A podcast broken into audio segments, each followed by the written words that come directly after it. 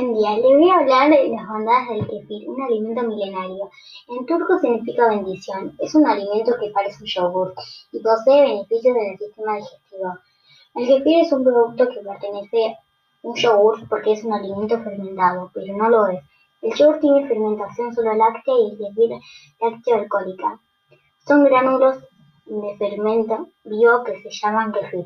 Los gránulos son nichos ortológicos complejo de bacterias y levaduras, que convienen en armonía, biología y contribuyen a la salud. Contienen lípidos, proteínas y azúcares. Se parecen a las flores de coliflor.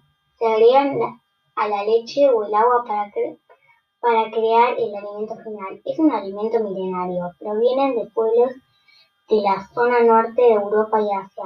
Tiene una leyenda que Alá le regaló el secreto de la salud a un anciano que aspiraba a vida eterna. Se valoraba tanto que nadie lo, nadie lo regalaba ni vendía.